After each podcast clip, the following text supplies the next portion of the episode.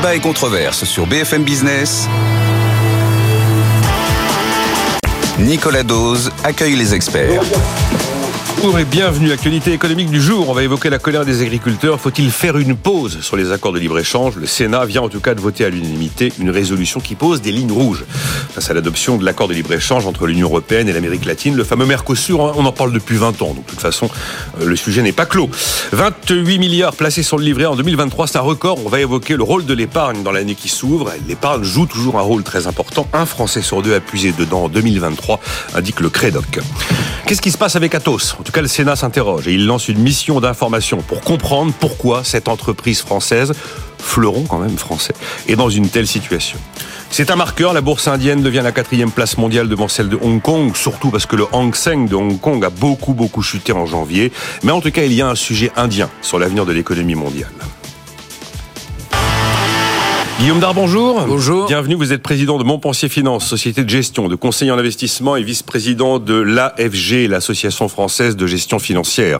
Christian Poyot, bonjour. Bonjour Nicolas Dose. PDG de Micropole et Jean-Marc Daniel, bonjour. Bonjour. Professeur à l'ESCP, vous avez publié Redécouvrir les physiocrates pour une écologie libérale, plaidoyer pour une économie intégrant l'impératif écologique chez Odile Jacob. Vous êtes membre du comité éditorial de Pour l'écho avec à la une du numéro de janvier la question de la démographie. On en a parlé tout récemment avec les derniers chiffres actualisés de l'INSEE. Il y a aussi un hors-série, un hors-série consacré aux idées reçues, 40 idées reçues, qui sont donc dans ce hors-série de Pôle Éco démontées à partir de chiffres précis. Est-ce qu'il faut le faire une pause sur les accords de libre-échange, Guillaume Dard? C'est l'une des revendications. Des agriculteurs, elles partent dans tous les sens. Ils veulent des réponses concrètes et immédiates du gouvernement. Je ne sais pas ce que le gouvernement peut leur répondre de manière immédiate. Ça veut dire qu'on a un effet dans le mois qui vient. Hein. À part euh, revenir en arrière sur le fait d'avoir réduit la niche sur le gazole non routier, je vois pas trop ce que le gouvernement pourrait proposer de concret et d'immédiat. Mais en tout cas, ils dénoncent le libre-échange. Est-ce qu'ils ont raison?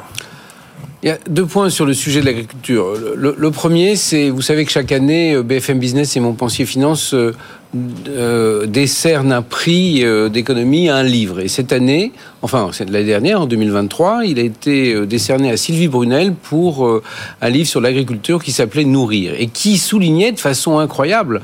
J'étais aussi marqué que quand on a eu le livre sur le climat, sur le fait de, de, la baisse de l'agriculture française, c'est-à-dire que ça fait des dizaines d'émissions, on parle de la désindustrialisation française, et elle expliquait que ce phénomène était très important sur, la perte de d'importance de l'agriculture française, mais dans, dans, une façon absolument incroyable. Les chiffres, par ailleurs, c'est 40% des revenus à peu près de, de, des agriculteurs. Et, et, on est en train, on était en 30 ans, les revenus baissent de 40%. dit le ministère. On, on était exportateur traditionnellement dans beaucoup de domaines et, et, on devient importateur et souvent importateur en plus, alors qu'on peut avoir fait le produit brut, mais que le produit est transformé ailleurs. Ça c'est la solution la pire. Oui, et donc toute on produit des pommes de terre et qu'elles reviennent sous forme de chiffres. À, quelques exceptions près, euh, il y a les vins de Bourgogne qui marchent très bien, les vins de Champagne un peu moins bien l'année dernière. Euh, les vins de Bordeaux, euh, il y a un spécialiste. Oh, il y a un spécialiste. Beaucoup moins bien. Euh, beaucoup Hélas, mais c'est injuste. Bon, mais encore, ça fonctionnait. Je ne sais pas comment fonctionnent mais, les producteurs de l'emploi. Mais, mais, dans tous les domaines, on perd du terrain et de façon incroyable. Donc je oui. pense que au moins cette crise a un intérêt, c'est que la France va comprendre qu'elle se prenait pour une très grande puissance agricole et qu'elle est en train de perdre son poids. Le deuxième point, c'est l'Europe. Moi, ma mère est rentrée au, mouvement européen après-guerre. Elle a travaillé avec tout le monde, de Jean Monnet à Jacques Delors. Et moi, l'Europe, je me disais, c'est la solution au jacobinisme français, puisque ce sont plutôt des Girondins et que donc euh, on, sera moins étouffé par les réglementations. Or, c'est le contraire qui est en train de se passer. Euh, il y a une surenchère entre la Commission européenne et le Parlement européen en permanence sur la mise en place de réglementations dans tous les secteurs. Donc, celui de l'agriculture, c'est aujourd'hui, mais dans tous les domaines. C'est-à-dire qu'on ne peut pas imaginer. Comme on a une tradition française de bon élève dans l'administration, on en rajoute une couche. Toujours, toujours. Et je pense que l'agriculture, euh, c'est le symptôme, et c'est très grave. Et c'est pour ça que les élections européennes seront très importantes. Il ne s'agit pas d'être pour l'Europe ou contre l'Europe. Bien sûr, il faut, enfin, dans mon cas précis, je ne peux être que pour l'Europe. Mais là aussi, il y a un aggiornamento à, à mettre au point. C'est un peu la même chose de, de nos réactions par rapport au Parlement français qui, dès qu'il y a un problème, fait deux lois. Eh bien là, l'Europe, c'est des lois, des directives, mais de façon absolument incroyable. Et dans, une profession comme l'agriculture, vous n'avez pas beaucoup de marge en général, eh bien les coûts induits par ces réglementations sont insupportables. J'ai oublié de descendre une feuille extraordinaire sur la réglementation pour ce qui concerne les haies. Quand vous devez gérer, planter ou, C'est exemple incroyable. absolument inouï. Et sur la surreprésentation, Romary Vaton rappelait hier sur l'histoire du DPE dans le logement, l'Europe a juste dit, vous devez faire un diagnostic. Ah bah, la France a rajouté le fait que le diagnostic, s'il était mauvais, il sortait du marché un logement à la location. C'est donc une surtransposition française, une de plus. Mais il y a quand Et même beaucoup de choses qui viennent de l'Europe. Hein Euh, Ouais, oui, Christian Poyot, allez-y. Moi, je voudrais le prendre sous l'axe effectivement des normes qui sont un sujet, là, pour le coup, euh, au départ européen et comme ça a été dit en partie, euh, transposé en, en France. Et le sujet n'est pas que, euh, agri- agricole. Alors, je, je n'ai pas la prétention de connaître toutes les normes agricoles. Par contre, tout ce qui existe sur la, on va dire, la technologie, euh, et le, le- le cloud, la, la data, etc., croyez-moi, c'est exactement du même tonneau. Donc là, encore une fois, je pense que c'est la preuve que l'Europe fait preuve de naïveté. C'est-à-dire que là, là, la direction savez qu'on a générale... tenu le même discours hier en parlant de l'IA. hein. C'est terrifiant. L'Europe Oui. fait preuve de naïveté Ah oui, et elle est on, on- on se tire des balles dans le pied. Alors, la direction générale, si on reste sur l'agriculture, de dire effectivement, il faut arriver à une agriculture plus, plus écologique, plus propre, euh, tout ce qu'on voudra, etc. On- on- enfin, non, non seulement on peut le comprendre, mais on se dit oui, il faut aller dans ce sens-là, si j'ose dire. Maintenant, comme d'habitude, c'est entre le discours et la réalité. C'est quelle est la vitesse à laquelle on, applique ces différentes normes et, et par rapport à, à, effectivement nos concurrents et nos concurrents euh, américains, sud-américains, Sud-américains, chinois ça. ou des choses comme ça. Donc là, il y a vraiment, euh, on, on veut être systématiquement, et je parle pour l'instant au niveau de l'Europe, les premiers de la classe, on, on- on veut tout parfait, etc., sans prendre en compte la libre concurrence qui existe naturellement sur le sujet. Donc l'Europe met pas son temps à, à- à faire des, des, des choses qui sont, je je vais pas dire euh, irréalistes, mais enfin idéalistes en tout cas, et, et- et qui, et qui sont au final contre-productives. Et alors, là-dessus vient se rajouter la France la France, avec le poids de l'administration, en tout cas la surtransposition. Alors là, la surtransposition, mais ça existe dans tous les domaines. Alors vous parliez à l'instant de qu'est-ce que pourrait faire le gouvernement de manière euh, rapide et efficace. Alors il y a certainement le, prix du, enfin la taxe sur les gazoles, etc. Mais qu'on arrête de surtransposer.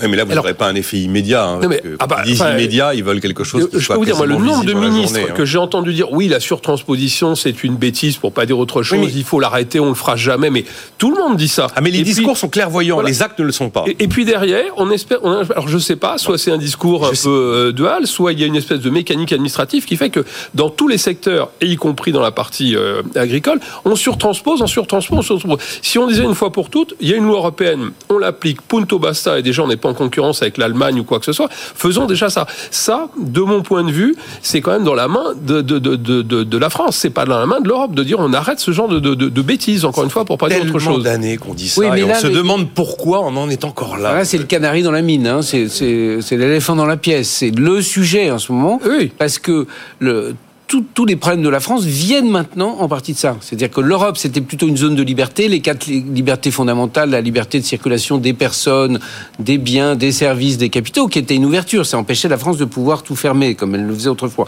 Donc l'Europe, ça a été un appel d'heure extraordinaire. Et puis si on remonte très longtemps avant, le marché commun aussi, ça, ça a stimulé. Mais là, c'est le contraire, c'est un retour de réglementation qui, est en train de, de provoquer une rigidification d'un pays qui... C'est très lent tout ce qui se passe en France, vous le dites tous les matins, Nicolas, Oui, pour le logement, il faut... Enfin, pour... pour euh, construire, que ça soit une usine, euh, les logements, tout ça prend des temps, un temps fou. On est au ralenti. Mais ce qui est extraordinaire, c'est que les discours de dénonciation de la complexité ne sont pas neufs et ils sont généralement très clairvoyants dans le choix des mots. Et après, on ne voit rien. Oui, mais donc, encore Donc, une euh, fois, ça, c'est une action franco-française. Oui. Donc, Alors, voilà je- quelque Jean-Marc, chose sur lequel, en tout cas, euh, je clairement, suis pas du tout d'accord avec ce qui vient d'être dit. Pas, d'accord avec quoi exactement Avec cette idée d'abord que l'Europe est naïve, c'est quand même le plus gros excédent commercial au monde.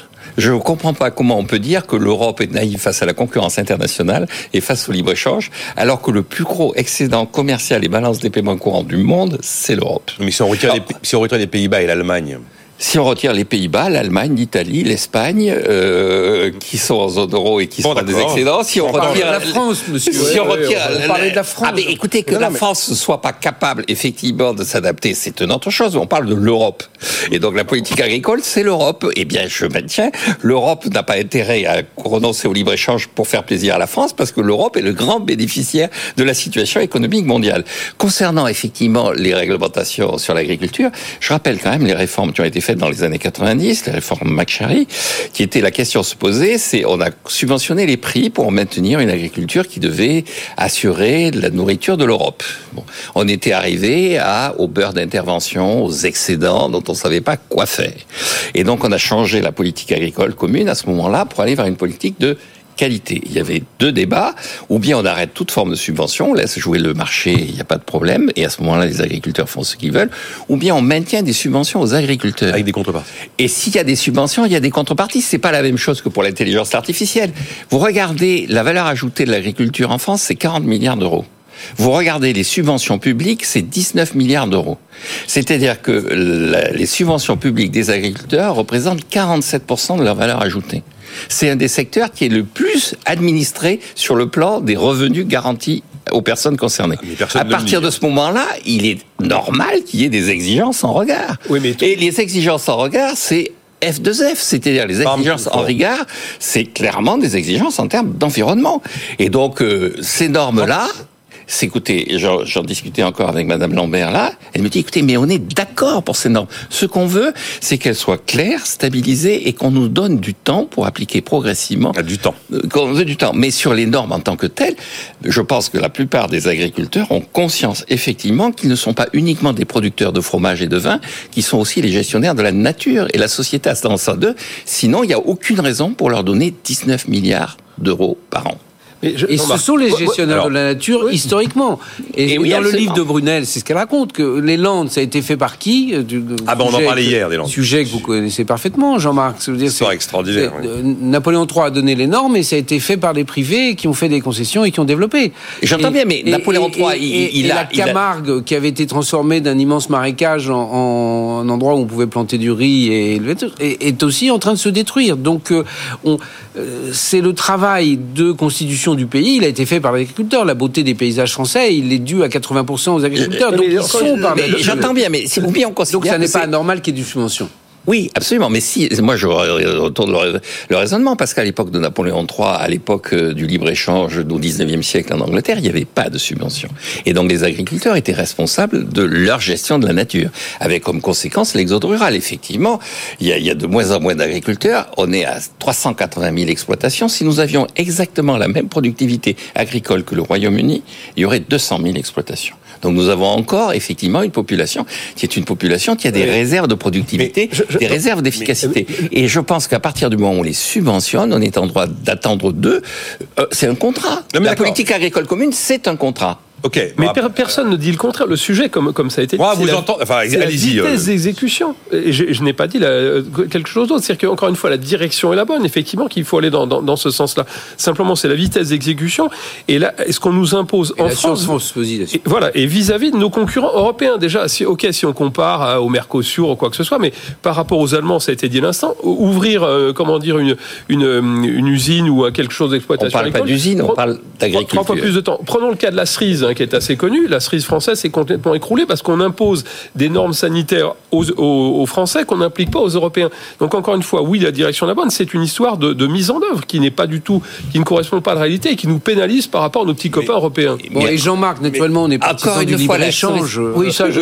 Mais d'ailleurs, mais aucun, aucun de Oui, vous les, les- les gens, les gens sont toujours pour le, le fair trade parce que le free trade, non, le free trade est absolu. Le free trade, c'est la concurrence. La concurrence, c'est le maître mot de Oui, mais l'économie. armes égales, égales, mais égales. armes égales, mais non, armes égales, égales. Elle, est égales. toujours à armes égales. Mais non, Non, Ah, non, Mais ah bien non, sûr non, que non, si. mais bien sûr que si. Encore une Mais fois, il n'y a, pas besoin d'avoir fait plus d'un an de sciences économiques à la faculté. quand on impose- pour Laissez-le finir, Christian, laissez-le terminer. Mais elle est toujours à armes égales, vous Ah, mais- Mais elle est toujours à armes égales. Enfin, c'est les trois premiers cours de sciences économiques à la faculté, on comprend ça assez vite. Il y a des avantages comparatifs, et donc un pays va se spécialiser, même s'il est désavantagé sur le plan juridique, sur le plan naturel, sur le plan de l'organisation du travail par rapport à un autre pays, il va trouver son avantage comparatif. C'est, mais ça se démontre en, en- en une heure de calcul mathématique. entendu. Et donc qu'on fasse plus de cerises en France. L'important, c'est de savoir est-ce qu'il y a des cerises sur les étals des commerçants français? La réponse est oui. Alors, moi, j'aime bien la phrase de Yogi Guillaume Berra. En théorie, la pratique et la théorie, c'est la même chose, mais en pratique, c'est pas tout à fait ça. Donc, pour les cerises, euh, c'est un bon sujet. C'est, je comprends que si je suis, a- que je suis agriculteur spécialisé dans la cerise et qu'on m'explique que moi j'ai des normes que les autres les ont pas, je sais pas très bien où est mon avantage comparatif. Alors, il faut J'ai peut-être un peu de je mal à le voir, on est bien d'accord. Mais, mais vous faites pas de cerises si Mais, vous n'avez euh, pas j'ai d'avantage comparatif Mais sur la cerise. Autre chose. surtout. Sauf qu'on Mais peut pas dire si qu'il y a des surtout, normes. encore une fois, c'est la de base de l'avantage santé. comparatif. Il y a des normes pour la santé qui sont appliquées et qu'on accepte qu'il y ait des produits euh, qui n'ont pas la même norme pour la santé si la raison pour laquelle on a institué des normes était pour la santé, pas uniquement pour l'environnement. Pour l'environnement, on est d'accord, puisque c'est notre environnement, donc il faut le protéger. Si c'est une raison pour la santé, on voit pas très bien, là, pourquoi on accepterait ça. Alors, alors méfions-nous parce que au fond, comme c'est l'Ukraine qui est énormément attaquée, il doit y avoir quelques trolls poutiniens qui sont en marche. Parce que vous avez vu à quel point, vous avez vu à quel point d'ailleurs c'est focalisé sur l'Ukraine, ce qui est quand même incroyable. Réaction qu'il y a eu d'ailleurs en Pologne euh, euh, il y, a, y, a, trois mois, où tout d'un coup tous les agriculteurs polonais ont dit il faut arrêter à la frontière toute la, tous les produits ukrainiens. Donc il y a un peu de troll dans l'histoire qui agite, mais on est quand même sur un vrai sujet par ailleurs. Ce qui est assez, ce qui est assez extraordinaire, c'est l'histoire des betteraves. La production française a considérablement reculé depuis que des produits phytosanitaires ont été interdits. Et donc des betteraves, enfin de, des, des, betteraves arrivent sur le sol français venant de pays qui continuent à utiliser ces produits. Est-ce que là, on est sur quelque chose de... Et bah pourquoi on avait fait de la betterave euh, Alors d'accord, il le sait par cœur, la betterave. On l'avait fait quand il y avait le blocus Mais continental. Napoléon, de, Napoléon, et, et, et de Napoléon, parce qu'il fallait, c'était un enjeu de souveraineté. donc, euh, Christian, vous vouliez réagir Moi, j'ai une question pour Jean-Marc. Moi, je veux réagir parce que j'entends bien le point et je ne prétends pas donner de leçons d'économie à cet éminent professeur qui est à ma gauche, naturellement. Mais, mais euh, on s'adapte. Mais si dans tous les secteurs et dans tous les domaines, systématiquement, on a surtransposition, parce que là, on parle d'agriculture, mais encore une fois, moi, le secteur que je connais mieux, c'est la tech, on va dire de manière générale, c'est exactement la même chose. Là, on arrive maintenant à un équilibre, mais les sites de e-commerce, il n'y a pas si longtemps, s'installaient au Luxembourg, en Allemagne, parce qu'ils avaient des contraintes de paiement qui étaient moins fortes que celles qu'on avait en France. Donc, dans tous les sujets, la France surtranspose, freine, ralentit, contrôle, norme plus que les petits copains. Donc, à un moment donné, ça nous pénalise. moi, je veux bien que le, le, tissu économique s'adapte. En tant que chef d'entreprise, je fais ça tous les jours de toute façon. Mais si euh, on, on, met des, une barrière qui fait 360 degrés, ben, final, on est, on est coincé. Voilà. Donc, euh, vitesse d'exécution, de, de, mise en place de ces réglementations et surtout trouver le bon équilibre en termes de normes par rapport à nos concurrents européens déjà. Et d'ailleurs, dans l'émission d'hier, il y a une phrase, euh, c'était, euh, comment il s'appelle Petri c'est, euh, André Lezecroc-Pietri. Voilà. Donc, dans le domaine de Christian, ce que André Lezecroc-Pietri disait hier, 95% du software va se passer aux États-Unis. Parce qu'en plus, mmh. ce ralentissement, ces normes, ça fait que les entreprises ne se développent pas. Que ce sont donc des nains à côté euh, de, des géants euh, américains. Et un géant américain, ça n'est pas en 15 ans, hein, ça naît en 2 ans. Hein. Donc, euh, et là, on va tout perdre. Donc la capacité d'adaptation, Jean-Marc, elle, est, non, mais, elle est délicate. Écoutez, trois éléments par rapport à ça. Vous reprenez, alors vous me direz, bon, l'histoire de Ricardo des avantages comparatifs. Ce qu'il explique bien, c'est que l'Angleterre est plus efficace dans tous les domaines. Et bien, y compris l'agriculture, puisqu'il prend l'exemple, donc c'est de la. Il est anglais, la, Ricardo. Oui, il prend l'exemple. Il est, elle est plus efficace objectivement. Donc, si on suit le raisonnement des protectionnistes naturels, l'Angleterre doit tout faire et tous les autres pays vont être là à attendre. Sauf dit que l'Angleterre ne peut pas tout faire. Et donc l'Angleterre, elle va faire du textile et de l'industrie, le Portugal va faire de l'agriculture, même si l'agriculteur portugais est moins efficace que l'agriculteur anglais. Oui. Parce que à la surface de la planète, il arrive un moment où le pays qui est le plus efficace dans tous les domaines ne peut pas tout faire. Il est donc obligé de concéder à d'autres pays la capacité de faire des choses, même si ces pays sont moins efficaces que le Alors, pays dominant. La deuxième sur le Portugal et, et l'Angleterre, ah parce que la démonstration, elle est bien évidente et magistrale. Quelle a été l'évolution du niveau de vie du Portugal entre 1815 et Ricardo et, et aujourd'hui par rapport à celle de l'Angleterre? Hein Mais concrètement... Donc, c'est dire, c'est une trappe à pauvreté. Mais pas du tout, parce qu'effectivement, le, ah, le, le, deuxième élément, c'est que dès qu'on fait du libre-échange, on fait baisser les prix. On ne peut pas à la fois avoir ce discours sur le pouvoir d'achat, considérer que c'est l'objectif essentiel de notre population, considérer quand on reprend les sondages sur les élections européennes, on leur demande quel est l'enjeu que vous mettez dans ces élections. Le point numéro un, c'est le pouvoir d'achat. Et dire, eh bien, il faut effectivement faire en sorte que ce soit nos entreprises qui certes coûtent plus cher, qui certes euh, sont obligées de faire tout un tas de choses qui font qu'elles sont obligées de répercuter ça sur les coûts, qui vont assumer tout un tas de choses. Il vaut mieux avoir de l'agneau néo-zélandais que de l'agneau français. Oui, meilleur marché. Sur, et, la, et, le, troisième, troisième, voilà, et, et, le troisième élément que je voudrais mettre avant, c'est le fait que effectivement, il y a des industries qui s'installent aux États-Unis, mais je maintiens l'enjeu c'est pas la localisation des, c'est la propriété. Qui est propriétaire de ces industries? Quand vous avez 2000 milliards d'excédents d'avoir extérieur net de l'Allemagne, c'est les Allemands qui contrôlent ces industries. C'est donc l'enjeu, c'est pas qu'elles soient en Allemagne ces usines, okay. c'est qu'elles soient propriété elle, des elle, Allemands. Elle contrôle moyennement parce que le, le raisonnement du libre échange règle tout. Ça marche si tout le monde était au même niveau, euh, comment dire, de démocratie, au même niveau de, de militaire, etc., etc. On peut pas avoir ce raisonnement, Jean-Marc, on l'a souvent d'ailleurs à cette antenne, si on se compare à la Chine, si on se compare à la Russie, Mais ou, on va pas ou d'autres investir. pays. Voilà, donc le, Et pourquoi on est Dieu le si je suis pour le 26e libre... pays maintenant en, en Dieu sait si pour le, par je suis pour habitant le libre-échange, mais malheureusement, Non, euh, mais il faut le- prendre mais Jean-Marc, c'est du ravir Mélaï dans le texte. Ah non, mais, mais, non, mais c'est ça. Pourquoi on a dégringolé au 26e euh, Oui, non, mais PIB pas- par habitant Euh, Oui. Non, le véritable enjeu, c'est que de constater, et ça, c'est l'histoire de la démographie et tout ça, c'est d'avoir une adaptation de notre politique économique et de notre politique d'épargne par rapport à notre démographie. Le Japon est On dépassé est très loin de régulièrement par tout un tas de pays. Et, Et- pourtant, le niveau de vie des Japonais Non, est mais on va très revenir sur l'épargne. Bon, on est bon, 100% d'accord. on, on est très très loin de l'agriculture, on s'est un peu éloigné. J'ai quand même une, alors, je, Une je- question. hier pendant la, parce qu'on discute aussi pendant la pause qui va arriver dans un instant là. Et alors, j'aimerais bien les faire euh, revenir sur ce sujet parce que je les entendais discuter, là, Robert Rivaton et André Lezocoup-Pietri, sur les normes et sur le RGPD. Et ils disaient en fait le RGPD à l'arrivée c'était le tapis rouge pour les Américains. Alors j'aimerais qu'ils me développent ça pour vraiment comprendre quelle était leur pensée derrière. Euh, et puis une dernière question pour Jean-Marc parce que j'ai l'impression qu'en fait vous ne donnez, vous, vous, vous ne trouvez aucun crédit au mouvement des agriculteurs d'aujourd'hui là. Ah non, mais- Mais on marque une pause là. C'est juste Oui, la question. je vous dirai ce que je pense Vous me direz ce que vous pensez. On marque une pause. Je regarde vos réactions. Euh, on va quand même essayer de parler de l'épargne, oui, de parler aussi d'Atos, puis l'Inde. Que va-t-il se passer en Inde? À tout de suite. Nicolas Dose et les experts sur BFM Business.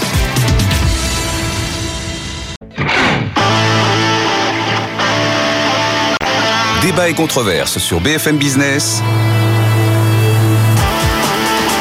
Nicolas Dose accueille les experts. Guillaume Nard, président de Montpensier Finance et vice-président de l'AFG, Christian Poyot, le PDG de Micropole, et Jean-Marc Daniel, professeur à l'ESCP, auteur de Redécouvrir les physiocrates chez Odile Jacob, membre du comité éditorial de Pour l'écho, avec la question démographique à la une du numéro de janvier, et un hors-série sur les 40 idées reçues. Alors, il y a des réactions, Jean-Marc, hein, ça je peux vous assurer, euh, voilà.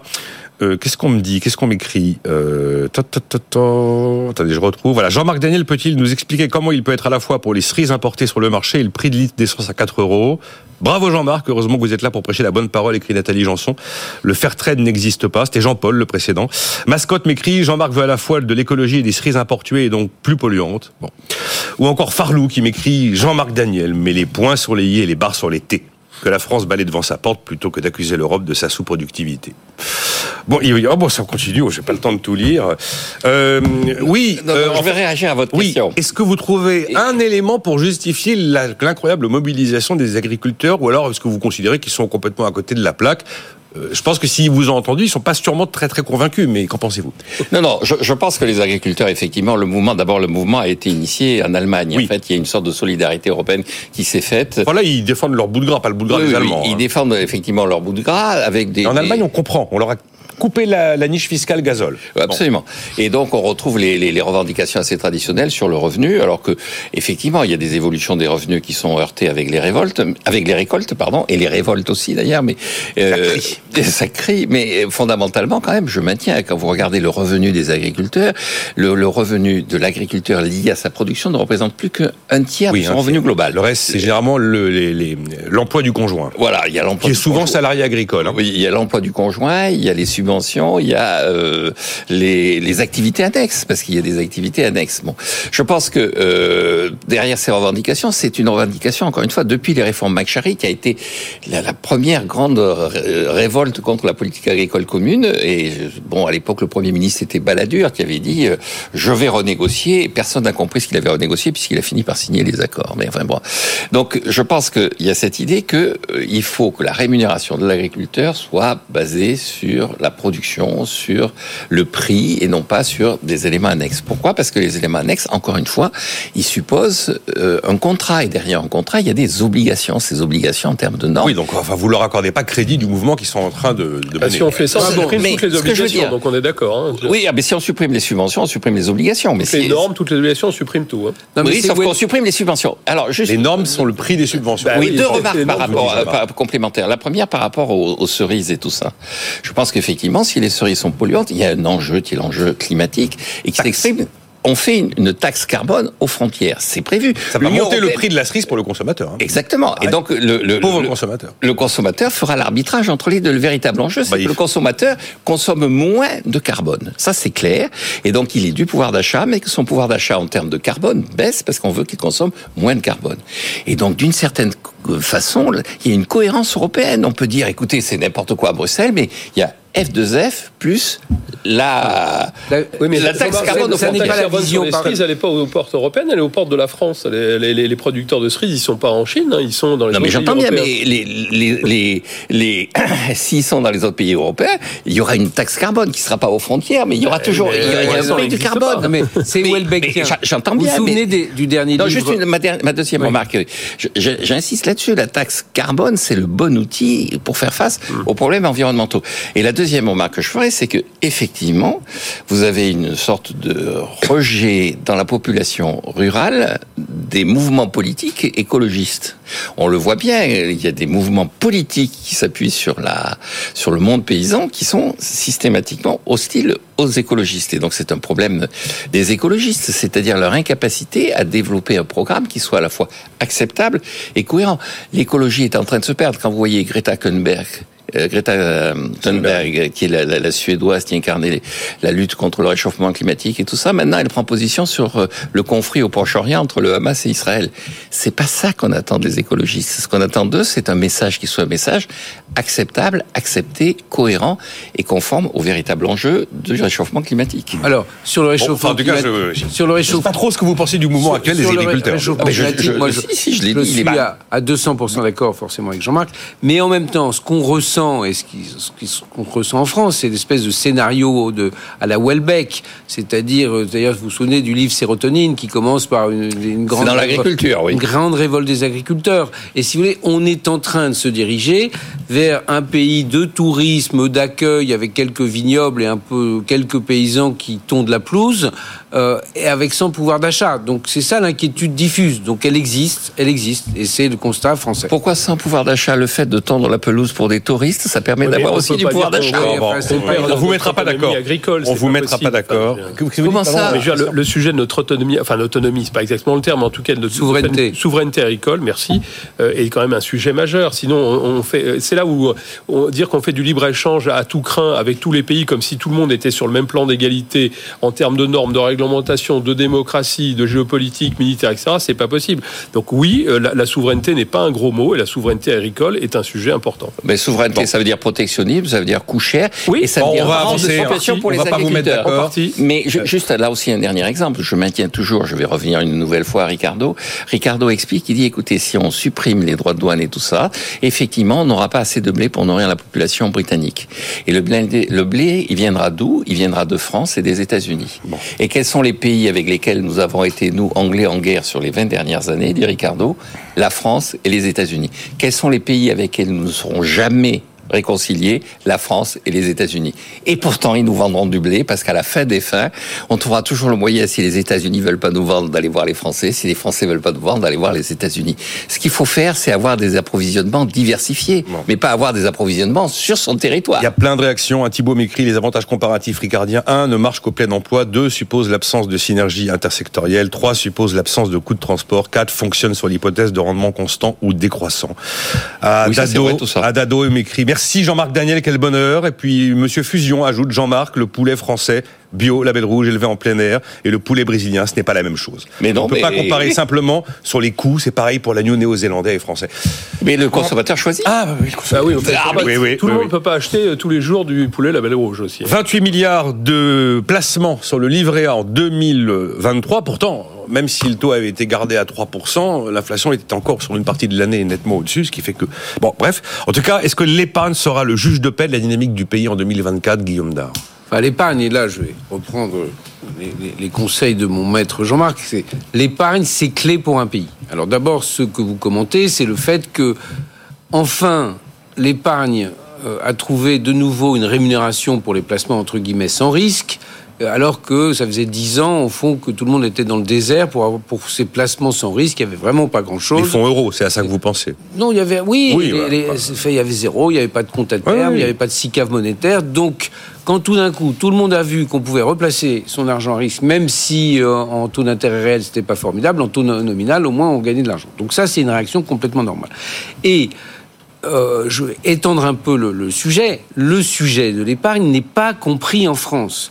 On explique qu'on épargne beaucoup puisqu'on épargne sur très longue période. 15%, les ménages épargnent 15% de leur revenu disponible. Mais ces 15% sont fallacieux parce qu'en fait, sur les 15%, il y en a 10 qui vont simplement au remboursement de crédit immobilier. Donc l'épargne financière n'est que 5% euh, de, de- des revenus des ménages. Avec ça, il faut d'un côté à l'actif financer euh, la retraite, la dépendance. Au niveau global, il faudra financer la transition climatique, euh, euh, la productivité. Rembourser la dette, ce serait beaucoup demandé. Aider les entreprises, le tissu d'investissement productif. Bon, donc l'équation que Jean-Marc va redonner plus précisément, mais enfin disons l'épargne des ménages moins l'épargne négative, du- le déficit De la nation. budgétaire, De la nation. fait que au total, euh, euh, ça se traduit par un appauvrissement Oui. Ah oui, permanent des réserves françaises. Et donc c'est ce que Jean-Marc disait. Et moi, ma question, était, Absolument. ma, ma question était plus basique, Guillaume. Ah Darras. oui, mais elle- ma question elle- était, non, non, parce vous la mettez au niveau, Il effectivement. faut la mettre globalement. Il faut la mettre, je suis Il d'accord. faut la mettre globalement parce qu'il y a une myopie des politiques français, qui soient de droite ou de gauche, qui disent ah ben non, il y a plein d'épargne Mais financière, c'est mais ça, ils- formidable. Ils, ils connaissent. Enfin, ce que vous venez d'expliquer, ils ne le connaissent pas. Mais oui, mais on Je essaie de d'accord. dire. Hein. Moi, Oui, je, oui, je ah, les mais rencontre été- individuellement, on leur explique. Et on voit que la Je crois que Jean-Marc l'a dit peut-être mille fois. Mais la euh, capacité de concentration, dès qu'on parle d'un chiffre ou d'une vague équation qui est quand même du premier degré extrêmement simple, les gens ne veulent pas comprendre. Et ce trou béant, les gens ont fini par comprendre qu'il y avait 3000 milliards de dettes, ça y est. Hein Oui, ça- non mais, Mais tout le monde s'en fout. Non, pas tout le monde s'en fout. Les gens sont assez conscients et dans le cas des parlementaires, ça, les- ça les ennuie beaucoup. Mais ils n'arrivent pas à comprendre la position nette extérieure. Oui, ça, d'accord. Ils n'arrivent pas à le comprendre que la France, qui avait une position euh, nette, euh, la France, euh, on va pas remonter en 1900. Enfin, 1900, c'est la France. Elle était effectivement extrêmement puissante. Et là, ça répond précisément à votre question. C'était le symbole de la puissance française. Euh, alors, elle a fait quelques bêtises avec son épargne parce qu'elle l'a prêté au- dans les emprunts Russes. Mais en même temps, c'était là où étaient en train de naître toutes les industries du futur, puisque la France était très très forte, c'était la deuxième au monde après les Américains, ou presque devant les Américains, sur l'automobile, sur l'aviation, euh, et ça s'appelait la belle époque. Donc quand la France a beaucoup d'épargne, est très riche globalement, globalement, après il y a les sujets d'inégalité qui sont un autre sujet, mais, mais globalement, effectivement, avoir une épargne à la fois en flux et en stock, c'est une capacité à faire à, à la fois à, à faire vivre euh, l'économie française aujourd'hui et deux à répondre aux défis de demain qui soient ceux de la transition climatique ou ceux de la démographie. Mais c'est- c'est- en fait, c'est normal qu'une partie de la population ne comprenne pas parce que elle est née à une époque où euh, ça, fait, ça, fait, ça fait 50 ans que ce déséquilibre existe, donc euh, elle n'a pas les antécédents pour pouvoir ré- réaliser tout ça. Bah bon, vous avez donné l'équation incontournable. L'équation, c'est S moins I Voilà. plus T moins G égale X moins M. Et Juste deux éléments. Si, moi, C'est que je l'ai affiché sur mon bureau quand même. Je l'ai affiché Non, sur mon bureau. je, je, je partage à 100% ce Ah mais je sais. dit, euh, Guillaume. donc J'avais même je- pas envie de vous faire Oui, réagir. oui, je, je- bois du petit lait là, donc je, passe la parole tout de suite à Non, non, non, non, mais euh, bon. Euh, Christian, hum, le Sénat lance une mission d'information sur l'avenir d'Atos. J'ai essayé de m'intéresser à l'histoire d'Atos. Euh, je suis pas un spécialiste d'Atos. Je me souviens de l'époque Thierry Breton. Je me souviens des, formidables espoirs que faisait nourrir Atos sur euh, l'avenir de la France dans la tech, dans l'informatique quantique. On avait un fleuron extraordinaire. Et là, patatras. Et à tel point que ben, euh, la Chambre haute du Parlement décide qu'il faut presque enquêter pour comprendre ce qui se passe. Comment Alors, comprendre ce qui se passe ouais, avec cette entreprise J'ai plus le les chiffres, mais c'est juste euh, Armageddon. peu d'histoire. Atos, en fait, ça a été créé par la fusion d'Axim et de Sligos, hein, d'où Atos, entre guillemets. Et ça a été créé par Bernard Bourigeaud, qui malheureusement euh, nous a quittés au mois de décembre, qui était un, grand monsieur et un visionnaire. Et en fait, le- la logique à l'époque, c'était de fusionner les entreprises qui étaient sur tous les moyens de paiement, qui sont des sujets extrêmement rentables et qu'on voit tous les jours. hein. Euh, On paye, il y avait des cartes bleues, enfin, etc., etc. Donc, tous, les, tous les flux bancaires de paiement. Et donc ça a été une très très grande réussite. Et Bernard Bourigeaud a, mené ça de main de maître pendant, plus, de dix ans, je crois, sur, sur Atos globalement. Bon. Après, qu'est-ce qui s'est passé? Je- J'essaie de faire très court. Il y a eu, un moment- il y a eu deux choses. euh, Je n'ai plus les dates exactes en tête, mais à un moment donné, il y a eu une séparation de la partie paiement avec Worldline qui existe toujours, qui est une très belle boîte, malgré le fait qu'elle a eu quelques soubresauts boursiers récemment, mais qui a une très bonne, très bonne niveau rentabilité et qui est un des leaders mondiaux euh, sur la partie, sur la partie moyen de paiement qui s'est allié avec le Crédit Agricole. Ça a été annoncé c'est quelques. C'est un peu un visa. Mais, mais, mais, qui- mais qui était la, la- sur cette moyen de paiement qui était la vache à lait, quoi. Si je veux dire, c'était celle qui, qui ramenait beaucoup d'argent. C'est un petit peu si on compare euh, Acco- Accor et Edenred qui sont séparés il y a quelques années, voilà. Et donc il est, re- il est resté dans la sauce la partie vraiment architecture, euh, on va dire de base pour le faire de manière un petit peu négative, l'infogérance, si j'ose dire, voilà. Bon, en parallèle, par contre, Atos avait quand même aussi développé des, des, des, des- moyens sur les nouvelles technologies pour faire court. Vous avez parlé du quantique ou, ou de l'IA ou des choses comme ça. Mais aujourd'hui, on a, on a une boîte qui est à deux vitesses, si je veux dire, cl- clairement par rapport à ça. Et sur l'infogérance, là, on est sur des, face à des concurrences internationales extrêmement dures et donc avec des niveaux de rentabilité extrêmement bas. Donc, qui, qui crée un vrai. Ça, ça, ça, au point de vue capitalistique, c'est vraiment pas, pas intéressant. En fait, les Américains sont devenus trop gros dans ce domaine-là et Exactement. trop. Et, et puis par contre, les activités qui sont plus dans, dans dirigées vers le futur, elles sont intéressantes, mais nécessitent aussi. Enfin, c'est pas le même business model. Je veux dire, il y en a une qui est sur un business un peu euh, stable de prix volume, si j'ose dire, et l'autre qui est une logique d'investissement à moyen terme. Donc et tout ça parce qu'on n'a pas su euh, peut-être garder la synergie, pas su garder la partie moyen de paiement qui aurait équilibré l'ensemble des choses, etc. Bon, après, on va pas dire c'est la faute de Pierre, Paul ou Jacques d'une manière générale, mais disons encore une fois, euh, la, la- période Thierry Breton qui a été très bonne au début, à la fin a peut-être été un petit peu moins positive, pour dire les choses euh, relativement euh, calmement et avec beaucoup de, beaucoup de recul par rapport à ça. Donc aujourd'hui, bah, on est face à une société qui effectivement, va, à un moment donné, va devoir se séparer parce qu'il y a deux, deux- deux métiers qui sont trop différents et en termes de métier pur et en termes de rentabilité de business model de manière générale. Et là, on regarde ce qui se passe. Alors, vous avez soit la, partie qui est la, plus euh, la plus high tech, la plus en avant, qui intéresse beaucoup de monde, à commencer par Airbus ou des gens comme ça. Donc, parce que là-dedans, il y a une vraie une vraie un vrai savoir-faire. Et puis l'autre qui est plus du prix volume, qui intéresse un certain nombre de gens, mais où les discussions sur les prix sont évidemment extrêmement ardues. Ce qui complexifie la chose, c'est que Atos a certaines filiales qui sont extrêmement euh, sensibles du point de vue de la défense nationale. Donc, des, des sujets qui sont totalement régaliens et qu'on ne peut en aucune manière voir s'échapper de, quel que soit le pays euh, d'une manière générale. Donc ça complexifie le, projet. Vo- Voilà un petit peu la, vision des deux choses. Donc le gros débat à l'heure actuelle, il est sur la partie euh, infogérance, si j'ose dire, sur lequel bah il y, a- il y en a qui disent ça vaut 500 millions, il y en a qui disent ça vaut 170 millions, ce qui fait quand même un écart assez significatif et qui amène des discussions assez fortes. Ce qu'on peut regretter, c'est effectivement ce qui était un, géant euh, français et, européen mondial, bah, par des suites d'erreurs, etc., au- a abouti aujourd'hui à, du point de vue industriel, à, à- aux aux problèmes qu'on connaît. Quoi. Voilà. Ça voilà pour un- vous faire un Ouais, non, non, non, mais c'est très très clair. des- des- Il y a un côté, un- il y a un côté un peu rendez-vous manqué quand même dans cette histoire. Bon. Oui, oui, il y a une côté. euh, Le, le- le fait, moi personnellement, je pense que la séparation avec Worldline il y a, il y a quelques années maintenant a été une erreur stratégique. Voilà. Pour, pour Atos en tant que tel, pas pour les gens de Worldline. Un mot sur l'Inde. Alors, la bourse indienne devient quatrième devant Hong Kong, mais c'est parce que celle d'Hong Kong a perdu 10% en janvier, 44% depuis son record de février 2021. Est-ce que l'Inde, c'est le the place to be désormais, Guillaume Dard Je vous pose la question comme ça, mais je vous laisse. euh, De quel sujet parle-t-on tous les jours dans votre émission Généralement, quand on essaie de régler les problèmes de la France? On Des dit- impôts. Non. On trouve des Ça, taxes. Non, ça c'est ce que vous aimez faire, mais c'est pas ce qui va régler les problèmes de la France. Non, vous, qu'est-ce qu'il faut faire pour la France À chaque fois, vous le dites, de l'éducation. Ah, oui. Or, les Indiens, Oui, école. l'école, Oui, oui, on est d'accord. les Indiens ont globalement un niveau mathématique historique. hein. D'ailleurs, euh, c'est eux qui ont inventé un certain nombre de choses. Et je vais un peu faire chiffres. mar- Le zéro. le zéro, ce qui n'est pas rien. Et je vais faire un peu marcher Jean-Marc, c'est que rentrer dans les meilleures universités indiennes, compte tenu de la masse de la population et du niveau, c'est 100 fois plus difficile que de rentrer à Polytechnique ou à, ou à MIT ou à Harvard. Parce que le degré de concurrence, ça ne veut pas dire que Jean-Marc serait pas rentré dans la meilleure université euh, indienne, Dans la botte, compte tenu de son talent. Mais donc on dit l'éducation, ils ont, c'est eux qui produisent le plus grand nombre euh, d'ingénieurs, et euh, avec peut-être les Chinois, mais enfin d'un très bon niveau. Et donc cette montée euh, euh, euh, de- du niveau d'éducation, elle, elle finit par se traduire au bout de certain temps. Ils ont abandonné le. Vous vous souvenez. Euh, on aimait beaucoup Indira Gandhi, mais enfin, euh, l'Inde était un pays socialiste où on mourait de faim dans les rues c'est pas toujours facile pour les Indiens encore aujourd'hui, pour les classes pauvres. Mais, globalement, euh, l'ouverture au marché a été un, facteur de, progrès immense pour l'Inde. La différence avec la Chine, c'est que c'est un peu moins ordonné. Il y a des contraintes. C'est un pays où il fait très chaud. C'est pas toujours facile quand même l'Inde, mais ça y est, ça s'est cristallisé et on assiste au phénomène classique. Tout d'un coup, quand vous avez une cristallisation d'un certain nombre d'industries, d'un certain nombre de choses, vous avez tout d'un coup la montée en puissance. Elle est en train de se passer. C'est ce qu'on a vu. On a vu le miracle chinois. D'ailleurs, la Chine, ça marchait très bien quand il y avait neuf ingénieurs à la tête. On appelait les neuf empereurs, le, le bureau politique, le comité permanent du bureau politique, avec les neuf ingénieurs qui disaient on va faire ça.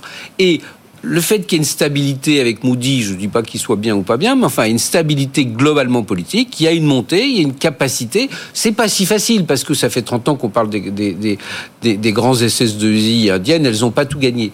Mais, mais globalement, le pays est en train de monter. Et puis en ce qui concerne la bourse, c'est que c'est les Anglais avaient laissé la bourse, les, Indiens ont toujours laissé la bourse. Les, entreprises indiennes sont incroyablement rentables. Les entreprises indiennes sont, avec les entreprises américaines, les entreprises qui ont le meilleur return on, e- euh, on equity, ça veut dire le meilleur retour sur fonds propres. C'est deux fois et demi supérieur à la moyenne européenne et, et, et, et- et je dirais presque trois fois la moyenne française. Donc, et l'Inde maintenant est devenue un grand, la cinquième, quatrième passé devant nous, quatrième puissance économique, et c'est le quatrième marché. Tout ça est assez logique. Là, il faut aller mettre notre épargne, Jean-Marc. hein. On a, là. Absolument. Mais, je pense que l'atout de l'Inde, c'est, d'abord c'est le pays le plus peuplé au monde. Ils viennent de dépasser la Chine en termes Oui, de population. oui, oui. Je, je rappelle quand même que, que, que c'est, on, c'est plus ou moins le président Modi qui a tué la reine d'Angleterre, puisqu'il a envoyé un télégramme en disant à la reine d'Angleterre que euh, enfin l'Inde dépassait le Royaume-Uni en termes de PIB. La puissance coloniale était d'une certaine façon vengée, Ah. et donc c'était la veille du décès de la reine d'Angleterre, et donc euh, c'est lui qui l'a tué. Mais donc. Non mais sérieusement, je pense qu'effectivement, et quand on regarde ça, on s'aperçoit quand même que le Royaume-Uni c'est 66, 68 millions d'habitants, l'Inde c'est 1 milliard 300 millions d'habitants. Vous imaginez les réserves de croissance économique qu'il y a en Inde, Ah, eu là, y a égard- pas de doute. Ah oui, ça- eu égard à ce rapport de, de, de, de démographie. Donc Pas la menace pays- démographique, là-bas. Voilà, oui. c'est un pays qui a encore devant lui son développement avec une croissance qui est de 8% cette année, enfin en 2023 qui était de 8%, donc qui était. Et puis euh, là où je rejoins ce qu'a dit Guillaume, c'est quand même c'est un pays qui euh, qui a été massacré par le protectionnisme, c'est-à-dire le, Congrès faisait une, une politique protectionniste. Alors je sais pas s'il y avait des cerises, en tout cas il y avait sur la, révolution verte indienne, c'était des produits locaux, moyennant quoi les gens crevaient de faim dans les rues. Et dès que euh, le- est arrivée la libéralisation avec la chute du mur de Berlin, tout a été libéralisé, même le Congrès a fini par faire politique de libéralisation. Et ce choix systématique d'insertion dans le marché mondial sur la base des qualités euh, de la main-d'œuvre, du capital humain, est un choix qui est le choix qui est porteur d'avenir. C'est là que ça va se passer. Donc il faut investir à Mumbai. Non seulement il faut investir à la bourse de Mumbai, mais il faut implanter des usines à Mumbai. Il y a un auditeur qui trouve que je cite pas assez d'avis euh, négatifs par rapport à ce que vous avez dit, que j'ai cité trop d'avis élogieux. Je suis j'ai pas le temps de tout lire, chers auditeurs, sur, la, sur le fil. Oui, Twitter. je- Sinon, j'oublie mes invités et puis ils C'est parlent. mieux, ça, ne- ça fait vous citer que ça. Mais bon, l'un néanmoins. juste, un juste, un, juste un témoignage sur l'Inde, parce que moi j'étais au CES à Las Vegas comme chaque année depuis plus de Christian 10 ans Poyot. maintenant, et c'est vrai que le, le CES c'est intéressant parce que ce qui se passe l'année même, et puis c'est un peu de voir le, le- au fur et à mesure des ans l'évolution, soit des secteurs d'activité, soit des pays. Et bien cette année, ce qui m'a marqué, c'est qu'on voit de plus en plus de sociétés indiennes. Il y avait des stands de l'Inde, etc., qui les années précédentes étaient totalement anecdotiques. On les, on les voyait pas. Là, on sent une montée en puissance. Donc ça traduit clairement marqueur. ce qui a été dit là. Voilà. C'est un marqueur. La fameuse enquête interne à la BCE organisée par un. Émilie, Ah, quoi, vous voulez dire un mot Oui. de Milly? Ah bon, bah alors, Oh, écoutez, un bon. seul mot. Bah alors, Bravo. non, non, non, non, bah alors, ouais. je redonne, je, je redonne. bon, Ça bah, je, je redonne, Avec un mot, moi, bravo. je redonne globalement ce qu'il a dit notre cher président argentin à Davos. Faut reconnaître qu'il a pas mâché ses mots. hein. Ah, il- Euh, il- la liberté, nom de Dieu. Il y a même certains qui traduisent la liberté, bordel. Alors voilà, euh, oui à la liberté, à la propriété, il faut déréguler, laisser faire le marché. Le marché ne peut pas se tromper. Non au collectivisme, qui mène au socialisme. Il a eu ça même cette formule extraordinaire. hein. Collectivisme, fascisme, nazisme, progressisme, social-démocratie, démocratie chrétienne, mondialisme, tout ça vise à contrôler les gens. L'État n'est pas la solution, il est le problème. Le capitalisme permet la croissance et met fin à la pauvreté. Moi, euh, alors l'Argentine, ça ressemble beaucoup à la France. mais là, mais non, c'est pas très- l'Argentine, c'est Milley là. Oui, oui. Non, mais l'Argentine, parce que Milei, il est argentin. Ah oui, oui, oui, d'accord. D'accord. Bien sûr. Donc, l'Argentine joue très bien au football, très bon vin, très bonne viande, euh, très beau pays agricole. euh, Bah, les vins sont moins subtils que les nôtres. hein. Et la viande est Il y a moins du. Malbec partout, c'est un Oh, peu- la viande, ça se discute. Oh, une Oh, de bœuf de salaire, je ne même. pas. Euh, moins bon, bien sûr, moins bon que nous. Euh, très bon, du blé, du soja. Hum. Le pays le plus riche enfin dans les dix pays les plus riches du monde euh, il y a 100 ans. Oui. Et puis l'arrivée de ce que décrit un peu Milley, Le collectivisme, dit du péronisme progressivement de plus en plus collectiviste, de la création monétaire en veux-tu en voilà, de l'inflation, euh, euh, des droits, beaucoup de fonctionnalisation, des droits acquis à tout le monde, des rentes partout, et puis ça finit malheureusement en hyperinflation et de, la dette d'État euh, colossale. Donc c'est le cauchemar français l'Argentine. C'est-à-dire que ça nous arrivera pas. Mais il faut le regarder parce que c'est la menace si on va dans la mauvaise direction et qu'on poursuit en klaxonnant. Donc, on n'est pas l'Argentine, mais c'est le risque, c'est ce qu'il faut comprendre. On a des symptômes argentins. On a des Ah oui, petits oui. symptômes argentins. On et est si un on pays regarde la socialiste, pente, hein, bon. Heureusement, on n'est pas l'Argentine, donc ne me faites pas dire ce que j'ai pas dit. Et donc la réaction, la réaction doit être effectivement violente. Donc je suis pas sûr que Milleri aura absolument toutes les recettes, mais ce cri un peu euh, outrageux et, et- et violent, ben, il explique bien les menaces qui, qui se qui- sont celles d'un pays qui n'arrive pas à être un peu ordonné. Et si on regarde, alors du coup, un peu, je vais un peu plus loin sur le parallèle français, si on regarde les 150 dernières années, 40 premières années de la, de la Troisième République, de 1870 à 1910, politique et économique convenable, fin de la Troisième République, début de la Quatrième, catastrophe, et le général de Gaulle arrive en 1958, fait un plan où il aurait demandé à Jean-Marc s'il avait été là, mais il prend Jacques Ruel. Il C'était n'écoute pas mal de prendre ACF finalement. il n'écoute pas les technocrates, il n'écoute pas l'administration, il n'en parle même pas au ministère des Finances. Il le fait et il dit, et il faut relire les mémoires d'espoir, hein, son plan numéro un, c'est de relever l'économie française. Et il dit, les médias sont contre moi, les partis sont contre moi, mais le peuple sent que c'est positif. Donc, et puis, ça va tenir. La France va remonter comme deuxième pays euh, euh, en, PIB, pas par habitant, en PIB tout court. On était deuxième par les, bah, derrière les Américains. On avait un franc qui était un peu trop fort. Et depuis, on a 40 ans de dégringolade pour simplifier. Et donc, on est dans le mauvais trend. Donc, il faut sûrement pas un Milley en France parce que c'est un personnage peu agréable. Mais, enfin, en tout cas, on, il- quand ça va très mal dans un pays, bah, il faut arriver à réveiller les choses. Faut reconnaître que bon, il, il- il va supprimer des lampes par centaines, il va tout privatiser, tout, tout. Non, pas tout, c'est Oh. progressif. Oui, oui, la compagnie aérienne Aerolina Argentina, le pétrolier YPF. Et mais Il remet en cause le droit de grève, il va réduire la période d'essai de 8 mois à 3. Non, il va l'allonger, justement. De 3, on va passer à 8 mois. Bah oui, vous vouliez... Non, mais sur les privatisations, au moment où il annonce ça, je rappelle quand même qu'en Inde, on a annoncé que pour sauver les chemins de fer, on allait, un, ouvrir à la concurrence, deux, amorcer la privatisation de la compagnie nationale pour en faire effectivement euh, l'opérateur historique suivant une modalité qu'on a connue dans d'autres pays, et deux, Madame euh, Meloni, en Italie, euh, pour redresser la situation, a annoncé un vaste plan de privatisation. Donc je crois qu'il n'y a pas que Millet qui a compris qu'il fallait faire des privatisations. Même, alors, vous me direz, Madame Meloni, c'est surtout pas, mais euh, en Inde, c'est un pays qui est un pays maintenant que regarde avec. Le gouvernement. Jospin l'avait compris, il a fait. Et- et- et- oui, tout le monde l'a oui, oui, oui. Et donc, euh, je comprends pas pourquoi euh, on va pas plus vite en France. Non, mais disons que Milley, c'est une, Polio. une réponse par rapport à une situation qui est, qui est cataclysmique pour, pour, pour l'Argentine, si j'ose dire.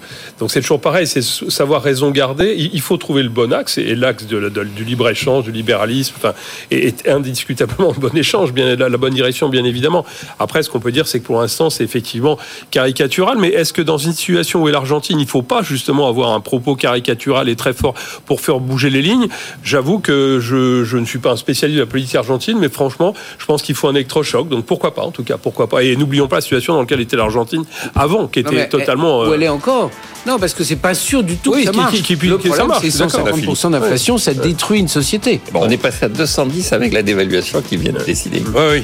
Euh, je sais pas si cette euh, potion Milei va permettre de redresser le pays. Mais c'est pas sûr d'ailleurs qu'il arrive parce qu'il y a quand même beaucoup de On a fini. Hein. Vive Milei, j'ai des réactions de ce type-là. Oui. Euh, voilà. Il faudrait en parler davantage, me dit Jean-Marc. Pas Daniel. Oui. Il faudrait en parler davantage parce que c'est le sujet le plus important. Bah, il faut, c'est Voilà. difficile d'essayer. Il a Bon. fallu euh, vous le Il y a eu demander. énormément de réactions. à son discours à Davos, c'était assez. Non, non, mais énormément de réactions pendant l'émission de- sur tout ce que l'on a pu se dire. Euh, faudrait faire écouter euh, la première moitié aux gens qui, blo- qui bloquent les autoroutes pour voir ce qu'ils en pensent. Je suis pas sûr qu'ils seraient convaincus.